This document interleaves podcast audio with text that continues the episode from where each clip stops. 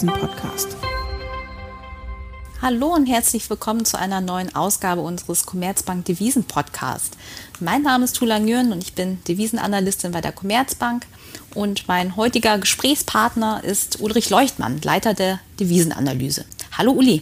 Hallo Tulan. Ja, heute wollen wir mal wieder über unsere Euro-Dollar-Prognosen reden, da wir diese kürzlich geändert haben. Bislang hatten wir mit einem Anstieg des Wechselkurses in Richtung 1,20 bis Ende dieses Jahres und auf etwa 1,26 bis Ende nächsten Jahres gerechnet. Äh, das haben wir aber nun revidiert und äh, wir gehen jetzt von einem deutlich festeren US-Dollar aus. Das heißt, unsere Jahresendprognose für Euro-Dollar haben wir gesenkt auf 1,15 äh, also im Grunde genommen gehen wir davon aus, dass der Kurs mehr oder weniger seitwärts auf aktuellen Niveaus äh, in den nächsten Monaten handelt und bis Ende nächsten Jahres dann doch wieder steigt, aber eben nur noch auf etwa 1,20 liegt jetzt nahe zu sagen, dass wir so ein bisschen von der jüngsten Wechselkursbewegung überrascht wurden, ja, weil der Dollar ja zuletzt deutlich stark gelaufen ist. Aber vielleicht kannst du mal erklären, warum wir glauben, dass der US-Dollar auch erstmal so stark bleibt, wie wir es jetzt zuletzt gesehen haben und wir nicht mehr äh, so eine schnelle Korrektur erwarten. Naja, unsere Volkswirte prognostizieren ja, dass wir nochmal ein deutliches Fallen der Inflationsraten kriegen. Im Euroraum, in den USA, in beiden Fällen äh, wieder deutlich unter die Ziele der Zentralbanken. Aber das Timing dieses, dieser Entwicklung ist natürlich sehr schwer. Weil was wir ja momentan haben, ist Inflation, die auf Angebotsengpässen beruht. Sowas hat man normalerweise in der Weltwirtschaft nicht. Das ist jetzt ein Corona-bedingter Sondereffekt. Und deshalb ist es halt sehr schwer zu sagen, wann denn der Rückgang der Inflation kommt. Unsere Volkswirte erwarten jetzt, dass es etwas später kommt. Sie haben es roundabout ein Quartal verschoben nach hinten. Damit kann der Markt das auch nicht so früh antizipieren, wenn es später kommt. Das ist halt der Grund dafür, dass wir glauben, dass momentan diese Stimmung im Markt, dass die Fed doch sehr aggressiv die Zinsen erhöht, momentan noch anhält. Deshalb kommt halt diese Dollarschwäche, die wir erwarten, wenn die Inflation in den USA halt deutlich fällt und wenn der Markt seine Fed-Erwartungen, also die Erwartungen über den Lift-Off, den ersten Zinsschritt und die weiteren Zinserhöhungen äh, weiter in die Zukunft verlagern muss und das Dollar-Schwäche erzeugt, das kommt dann halt später. Momentan kommt halt, glaube ich, auch noch hinzu, dass wir damit rechnen müssen, dass wir noch in den nächsten Monaten auch Euro-belastende Faktoren nochmal reinkriegen von der EZB-Seite. Also von daher, für den Euro läuft es vielleicht nicht so gut. Da waren wir eher neutral so bisher. Für den Dollar wird es schlecht laufen, aber später als wir erwartet haben, weil halt dieser Inflationsrückgang doch langsamer geschieht, als wir das noch vor wenigen Monaten geglaubt haben. Ja, jetzt sind wir in den letzten Tagen so bisschen hochgelaufen in Euro-Dollar, also Richtung 1,16. Meinst du denn, wir haben die Tiefs in Euro-Dollar schon gesehen oder könnten wir vielleicht noch einmal deutlich unter die 1,15 laufen? Also erstmal, ich glaube, wir haben den Peak in der Dollarstärke schon jetzt erreicht oder vielleicht sind wir sogar schon ein bisschen dahinter, weil im Grunde sind die Dollar-positiven Nachrichten eingepreist, ja. Wir hatten ja diesen Effekt, dass die Fetterwartungen sehr aggressiv wurden, weil die Inflation recht hoch war. Jetzt haben wir aber mit der letzten Inflationszahl, die ja sogar ein bisschen höher war, als die Analysten vorher erwartet hatten, eigentlich dahingehend ein klares Bild, dass zumindest diese extremen Niveaus der Inflation, die wir im Sommer gesehen haben, jetzt vorbei sind. Und deshalb sind solche extremen Szenarien, wie sie einige, ja, Larry Summers, Mohamed El Erian und, und andere immer erzählen, dass die Inflation jetzt weiter und weiter sich beschleunigt, die sind so ein bisschen raus. Also diese extremen Niveaus sind hinter uns und das hat der Markt jetzt, glaube ich, abgehakt und diese Inflationspropheten, auf die wird nicht mehr so sehr gehört. Äh, das ist eine. Das andere ist halt, dass die FED jetzt beginnt, ihr Anleihekaufprogramm zurückzufahren. Das ist etwas, was im Grunde eingepreist ist im Markt. Also alle Ankündigungen der FED in diese Richtung überraschen den Markt nicht mehr, weil die bisherigen Ankündigungen schnell genug waren. Und deshalb ist das im Markt eigentlich eingepreist. Und deshalb ist es halt so, dass ich glaube, dass die großen Dollar-positiven Nachrichten durch sind.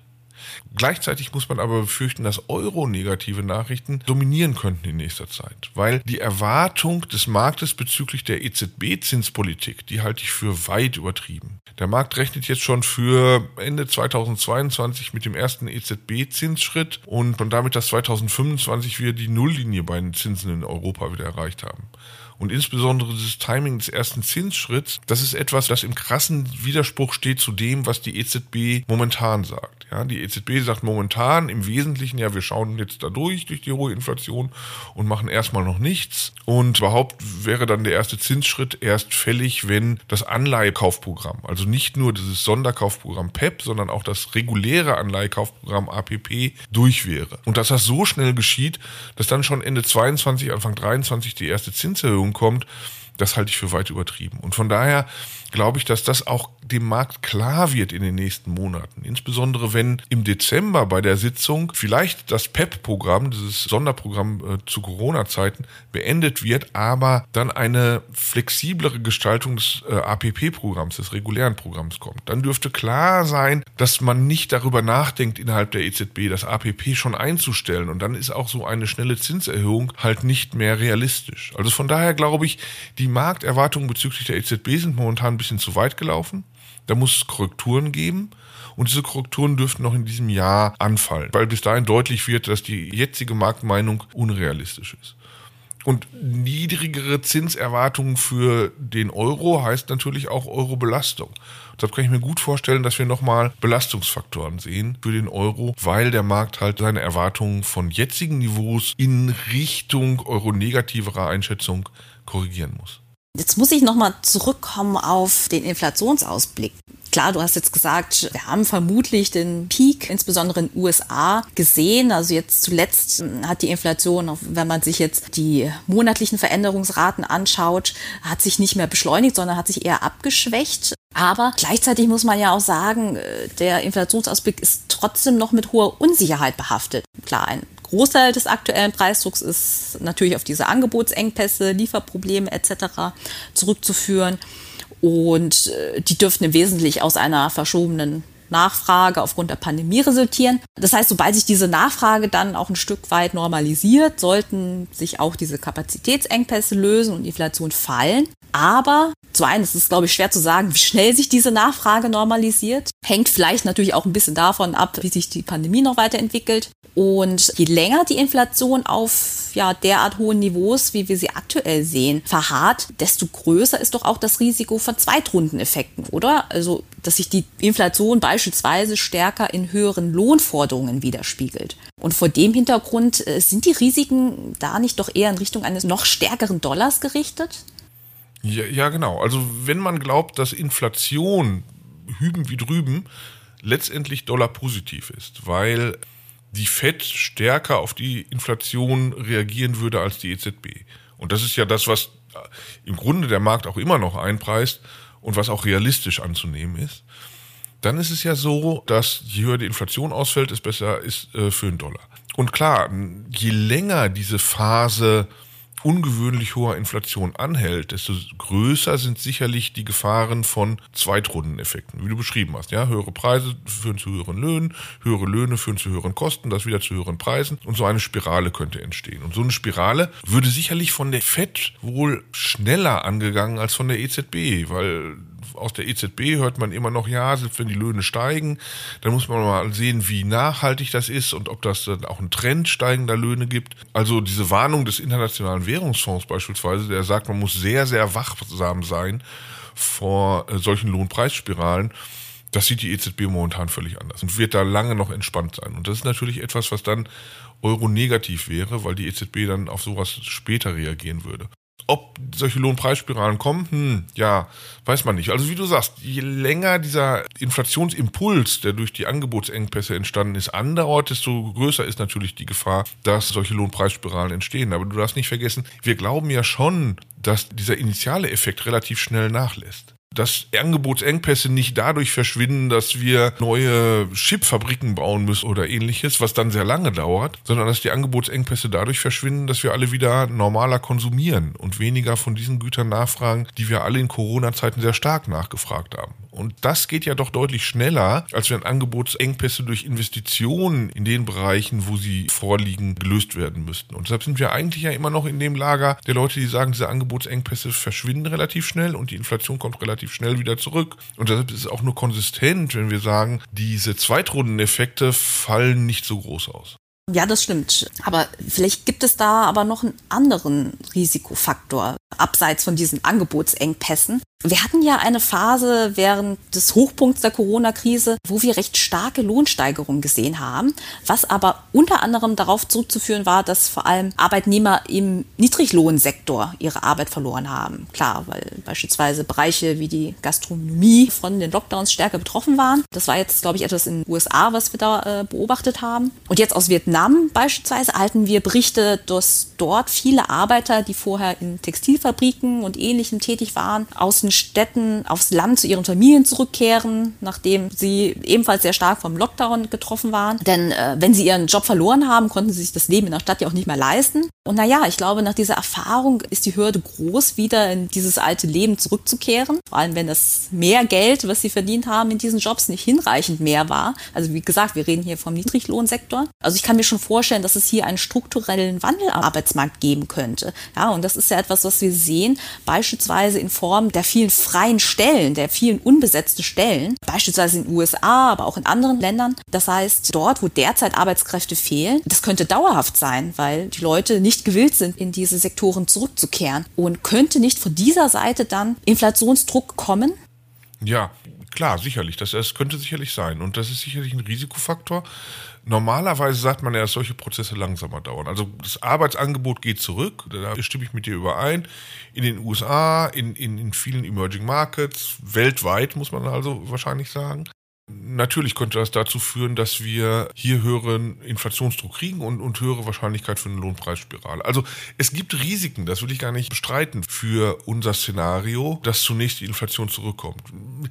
Da das normalerweise längerfristige Prozesse sind und normalerweise solche Geschichten wie Schwankungen der Partizipationsrate oder sowas eher langsame Prozesse sind. Normalerweise würde ich jetzt sagen, das ist eher was längerfristiges. Also das ist eher was, wenn wir uns über das Bild 2023, 24, 25 unterhalten. Wenn wir da von höherer Inflation reden, dann wäre ich da voll bei dir und dann würde ich diese Argumente auch sofort kaufen und ich bin sicherlich da auch gewillt, sozusagen so einen Trend steigender Inflation da wieder einzupreisen in unsere Euro-Dollar-Prognosen. Also unsere Volkswirte werden demnächst ja auch für 2023 schon ihre Prognosen erstellen. Ich wäre nicht überrascht, wenn sie da sozusagen so einen Trend steigender Inflation drin haben.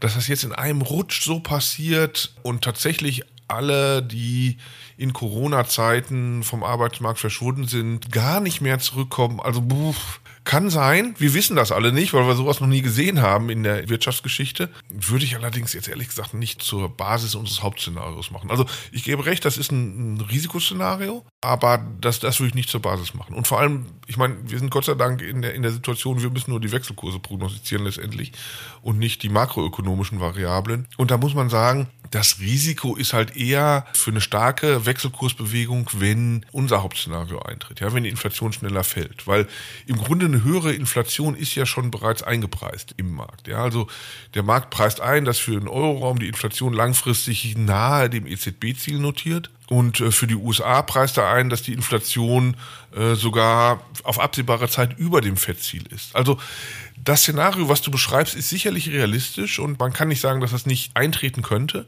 Doch erstens glaube ich, es ist nicht das Wahrscheinlichere, aber da kann man anderer Meinung sein. Viel wichtiger ist mir der Punkt, wenn das eintritt, ist, glaube ich, der Fehler, den wir machen, geringer als der Fehler, den der Markt momentan macht, wenn unser Szenario eintritt. Äh, und von daher, von so einem Risiko-Ertragsgesichtspunkt würde ich sagen, ist unser Szenario, wo es dann doch eine, eine Dollar-Schwäche wieder im nächsten Jahr gibt, eines, welches signifikantere Wechselkursbewegungen erzeugen würde, als das Szenario, was du beschreibst, was im Grunde das ist, was jetzt in den Markterwartungen eingepreist ist und dann nicht mehr allzu viele Wechselkursbewegungen erzeugen würde. Also von daher muss man auch sagen, man muss ja so ein bisschen die verschiedenen Szenarien auch immer gewichten mit ihrem Risiko. Und dann würde ich sagen, man sollte schon eher das Szenario betonen, was wir momentan betonen, weil es das ist mit der größeren Auswirkung für den Devisenmarkt. Mhm, ja, das, das macht sehr viel Sinn. Ja, ich fasse mal zusammen. Also, solange Inflationssorgen grassieren, dürfte der Dollar eher die Oberhand äh, gegenüber dem Euro behalten, da die US-Notenbank weitaus sensibler auf die Inflationsrisiken zu reagieren scheint. Also sie hat zumindest bereits angekündigt, dass sie noch in diesem Jahr vermutlich damit beginnen wird, ihre Anleihekäufe zurückzufahren. Und äh, die Notenbanker haben bei den letzten beiden Gelegenheiten ähm, ihre Zinsprognosen ja jeweils angehoben. Wobei dieser positive Faktor, wie du ja gesagt hast, mittlerweile auch schon hinreichend eingepreist sein sollte, sodass ähm, jetzt auch nicht mehr großartig viel Dollaraufwertungspotenzial besteht. Von der EZB sind so starke Signale in Richtung einer weniger expansiven Geldpolitik aber nicht zu hören. Daher ist die aktuell hohe Inflation eher eine Belastung für den Euro. Aber dieser Belastungsfaktor fällt natürlich weg, wenn auch die Inflation wieder fällt, wovon wir ausgehen, sodass wir eine Aufwärtskorrektur in Euro-Dollar auf mittlere bis lange Sicht sehen sollten. Vielleicht abschließend noch, Uli, was wäre so ein Faktor, der für dich ausschlaggebend wäre, die Prognose noch einmal anzupassen? Ob jetzt nach oben oder nach unten? Ja, also vor allem natürlich erstmal die Inflationsentwicklung. Sollte die Inflation nicht weiter fallen und nicht mit hinreichender Geschwindigkeit weiterfallen, vor allem in den USA, die da so ein bisschen schneller sind als der Euroraum, dann wäre das sicherlich ein Risiko für unsere Prognose. Und das andere wäre halt, wenn die Zentralbanken dann plötzlich andere Signale geben würden als jetzt. Ja. Also wenn die EZB dann plötzlich umschwenken würde in Richtung dessen, was der Markt momentan einpreist und sagen würde, wir fahren die Anleihekaufprogramme alle deutlich zurück und vielleicht sogar schon Zinserhöhungen in absehbarer Zukunft andeuten würde, dann wäre das sicherlich auch etwas, was die momentane Schwäche von Euro-Dollar, die wir ja noch bis Jahresende auch erwarten, in Frage stellen würde. Also von diesen Seiten her wären da sicherlich Risiken, Inflationsentwicklung, Zentralbankreaktionen und da insbesondere die der EZB. Das werden wir aber Gott sei Dank ja bis Dezember lernen, denn Dezember, das hat die EZB ja angekündigt, sagt sie uns, wie sie im nächsten Jahr weitermachen möchte. Ja, wunderbar. Dann danke ich dir fürs Gespräch, Uli. Ich danke dir, Tulan. Und liebe Zuhörer und Zuhörerinnen, ich hoffe, dass Ihnen die heutige Folge gefallen hat. Ähm, wenn Sie Fragen oder Feedback haben, schreiben Sie uns gerne. Unsere E-Mail-Adresse und alle anderen wichtigen Infos finden Sie wie immer in den Show Notes. Wir würden uns natürlich auch sehr darüber freuen, wenn Sie unseren Podcast auf den gängigen Plattformen abonnieren, damit Sie auch zukünftig keine Folge verpassen. Und zu guter Letzt wünsche ich Ihnen noch eine schöne Woche und bis bald.